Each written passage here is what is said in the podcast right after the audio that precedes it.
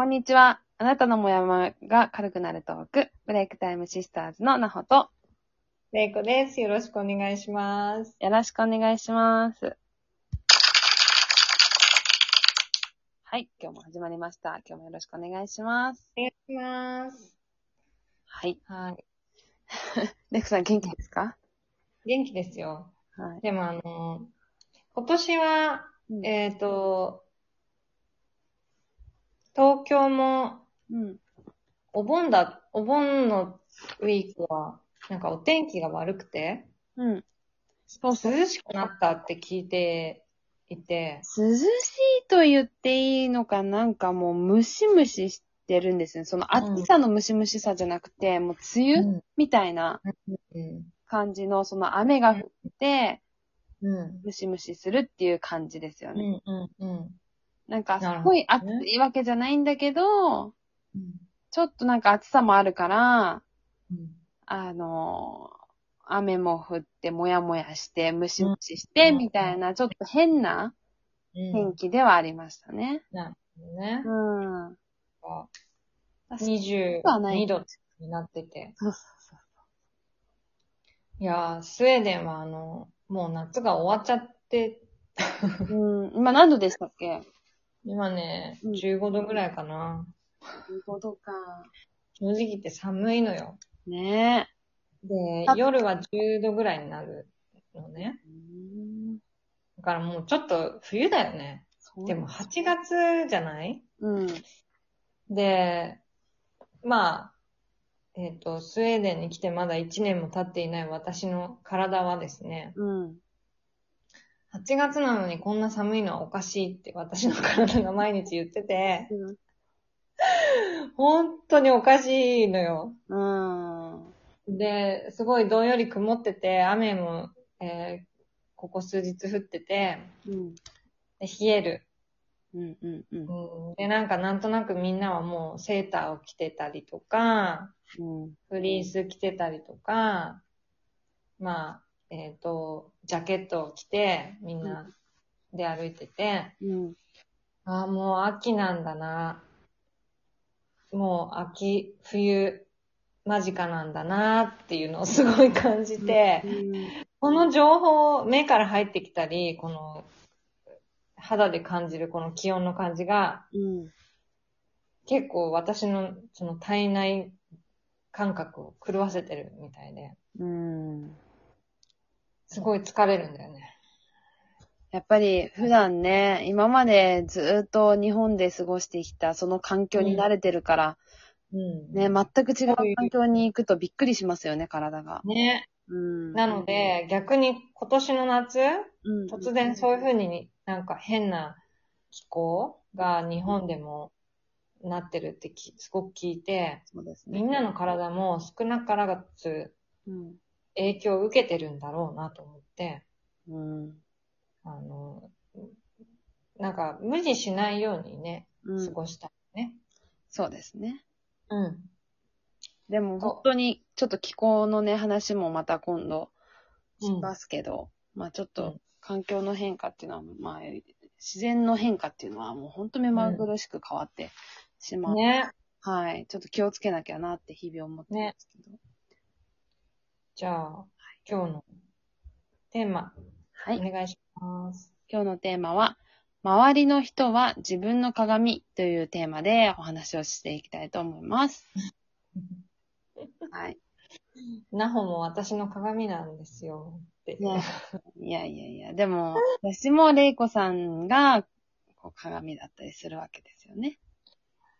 いやーね、まあ、よく言う、言われる話だと思うし、皆さんも聞いたことがある,、あると思うんだけど、うん、なんかまあ、わ私の場合は主人がいるので、うん、まあ、夫とはいろいろあるわけですね。うん、で、します。あの、さっき打ち合わせの時にね、うん、あの、ナホとも話したんですけど、うん、まあ、私の主人は非常に寡黙な人で、うんあ、まり話さないんですね。すごくおとなしい、うん、うん、タイプの人で、うんで、私はどちらかというとものすごくおしゃべり。うん、いつまででも喋ってられる。一緒。うん。だから、なんかふと思ったんだよね。うん。あ、なんで彼はいつも何も喋んないんだろうってすごい思ってたんだけど、うん。あ、私がいつもすごい喋ってるから、彼は。うん。で、あ、きっと無意識のうちにそういう人選んだんだなって。うん。喋らせてくれる人？うん。うん。いや、あの、まあ、それは一つの例としてなんだけど、うん。でもあの、その、いろんなね、あの、かん、あの、場面で、例えばその、夫婦でパートナー、あと彼とか彼、彼女とか、恋人とかね、うんに関わらず、あの、職場の人でも、うん。あとお友達でも、うん多分すごくその自分にとって、あの、重要人物たちっていうのがいると思うんですよ。うん。毎日ね。うん。会う人たちで、家族でも。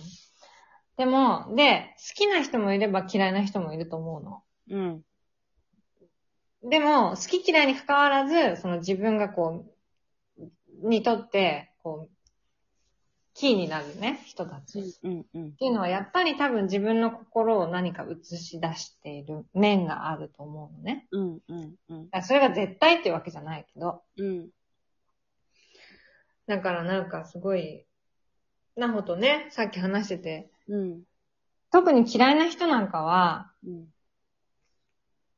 特に何かを教えてくれてるよね。自分にと、自分に。そうですね。なんか、まあ私もね、会う人、うん会わない人はもちろんいるんですけれども。まあまあ、あのね、好きな人とはね、いつまでも一緒にもちろん入れるんだけども、うん。ただやっぱり嫌いな人ほど、うん。こういろんなことを学ばせて、あの、もらえる立場だなっていうふうに、ね。すごくなんますよね。うん。必要だから多分その人現れてるんだよね。そうなんですよ。うん。嫌いなその人。そうよく言うじゃないですか、この話。あの、なんか、あの、自分の、こう、生きてる中で、そう、壁にぶち当たったりとか、することがあって、その壁は、その時に壁にぶち当たるためにこうできた壁だ、みたいなことをよく言うじゃないですか。まあう、んそれとちょっと似てる部分まあ、だそうかなっ。て思ってて、うん。なんか多分、その時に自分に必要としてるものを与えてくれる存在なんじゃないかなっていうのをすごい思う。うん。なんかこう、今までこう、なーなーにこうしてきたものを、改めてこう、やっぱり考えさせられるっていうか、うん、で、面白いことは、うん、逃げても逃げても、多分、なんか同じような人と出会ううん。パターンの、うんある、あるよね。なんか、あります同じような、なんでこういうタイプの人と私出会っちゃうんだろう、みたいな。うん、うん、うん。でも多分、その、そういう時って特に、多分、うん。自分に何かを教えてくれてるんだよね。そうですね。うん。そうなんですよ。なんかこう、この人と関わりたくないなって思うんだけど。てる人ほど。そでも、意外とその人たちが教えてくれてることとか、伝えてるメッセージとか、き意外とあるから、うん。あながち、ん出会ったことも間違いじゃなかったなってそうなんだよね。思う。そうは認められるまでにものすごい時間かかるし、そうそうそあの、すごく嫌な、なまあ自分にとってまあ苦手な人なんだから、うんそりゃ避けて通りたいんだけど、う。うん。避けられないっていう場合は、なんかきっと自分がうん。その人か、その人を通して、うん。えー何か自分のな、何かを変わるべきなのか、うん。えー何か自分の考えを改めるチャンスなのか、うん。何かをもたらしてくれてるんだよ、その人が。そうなんですよ。で、不思議と、それを習得した瞬間にその人自然に消えるもんね。そうそうそうそうそう。そういうのない？ありますあります。ねなんかね、でも学校の先生とかも、もしかしたら生徒たちからしたらそうなのかもしれない。ああ。うん。なんかその時にいろいろやいやいやいやい言われるじゃないですか。うん。だけど、その時に生徒って感じ取ってくれなかったりするじゃないですか。うん。だけど、なんとなく先生のことは頭に残ってたりするんですよ、生徒。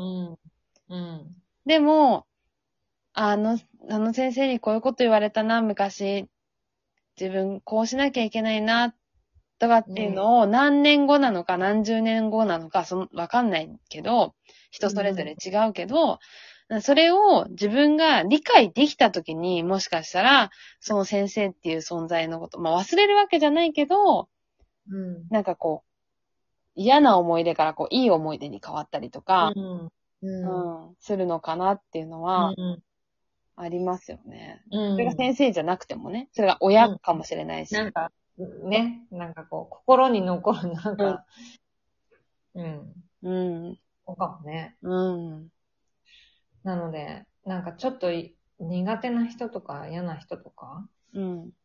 なんか、あえてそういう人たちと関わってみるっていうか、逃げずにね、うんうん。一つ自分の学びになることかもしれない。かもしれないからね。ううんん。まあ今自分がね、置かれている立場だったりとかもあるかもしれないけど、うん。まあうんその場で出会った人たちっていうのは、必要じゃないことはないと思うので、ね。うん。なんか意識して見てみればいいかなと思います。はい。はい。このトークを聞いていいなと思った方は、いいねやネギスタンプを押していただけると嬉しいです。インスタでも日々のモヤモヤがふわっと軽くなるヒントを配信しています。ぜひフォローしてください。今日も聞いてくださりありがとうございました。